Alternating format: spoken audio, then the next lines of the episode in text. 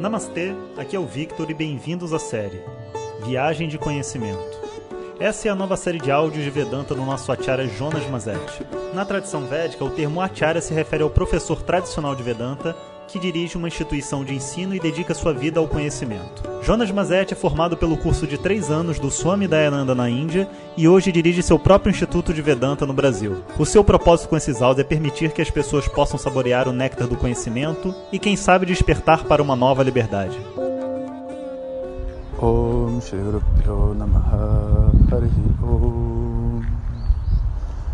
Bom dia pessoal.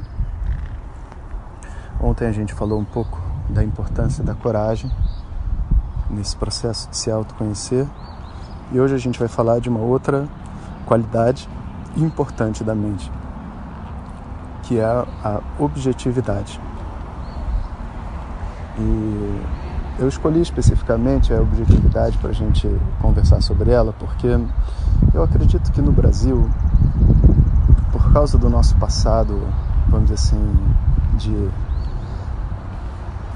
diversas confusões religiosas e também a espiritualidade que chega para nós, muitas vezes chega com um viés do não questionamento, sabe? Você lê um livro ou escuta os ensinamentos de algum professor, mestre, que você nunca viu na sua vida, mas que está escrito no livro. E você muitas vezes é levado a ler receber certas informações, mas o questionar as informações é visto como uma afronta, uma afronta à sua fé, confiança, naquele professor.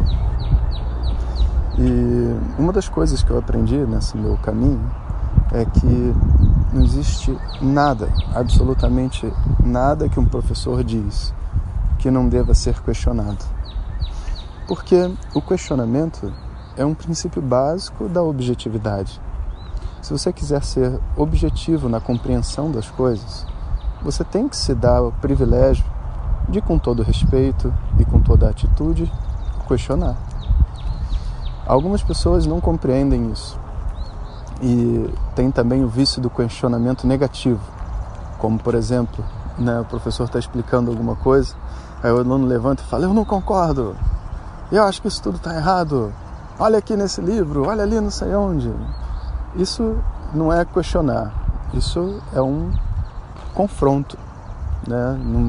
Não, existe um questionamento? Existe, mas ao mesmo tempo existe um confronto.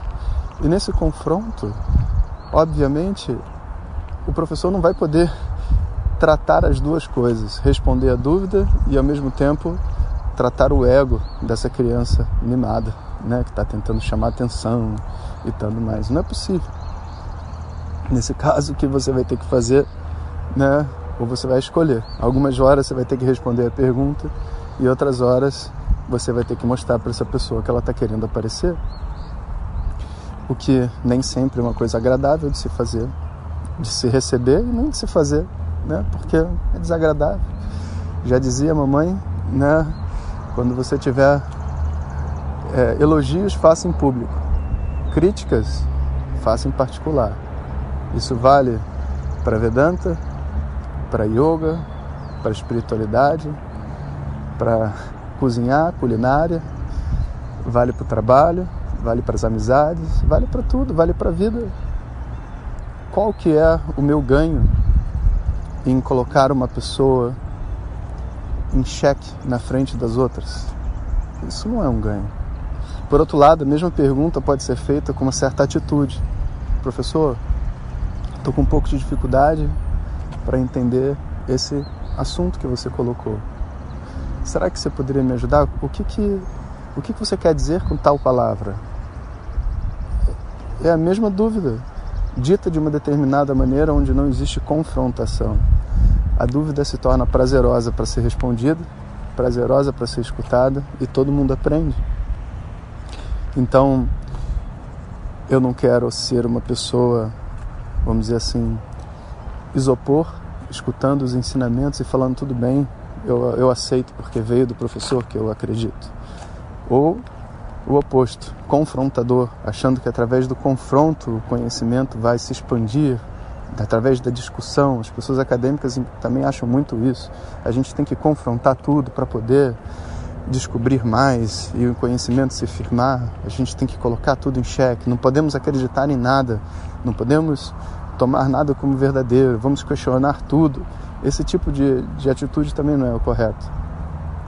Porque se você tem um professor de matemática que está te explicando como resolver um problema, pensa comigo, e você não consegue dar para ele um voto de confiança e escutar o que ele está te dizendo, ele fala assim: bom, vamos começar esse problema matemático fingindo que a velocidade do, do veículo que você está calculando é x. Não, professor, por que, que a gente vai usar o x não o y? Mas é só uma suposição, supõe que seja x, vamos ver onde. Não, não, professor, eu acho que assim, se é veículo, devia ser v. O difícil é né, conversar com uma pessoa que quer confrontar todas as informações. Porque a verdade é que existe um, um questionamento natural e saudável. Natural e saudável.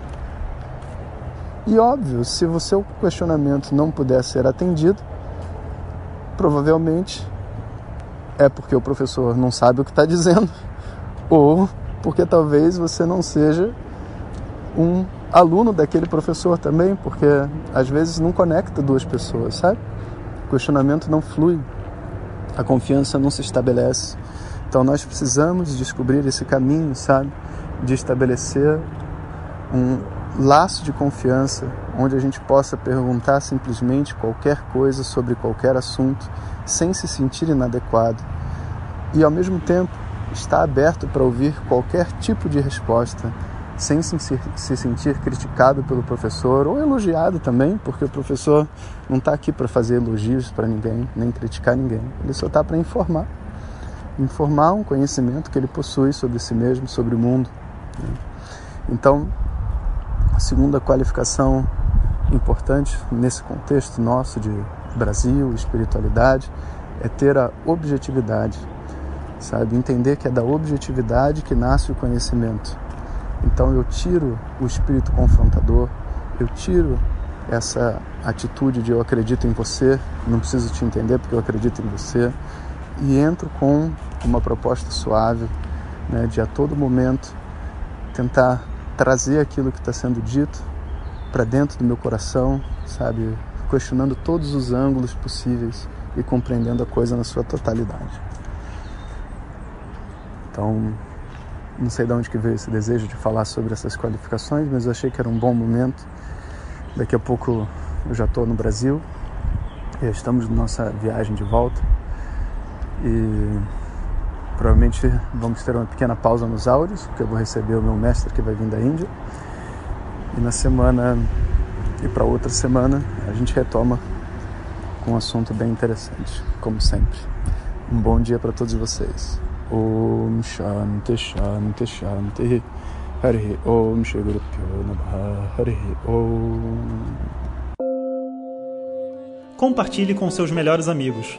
E se você quiser receber nossas mensagens diretamente no seu WhatsApp, clique agora no link que vem junto com o áudio. Para outras informações, www.vedanta.com.br. Até o próximo áudio. Om Tat Sat.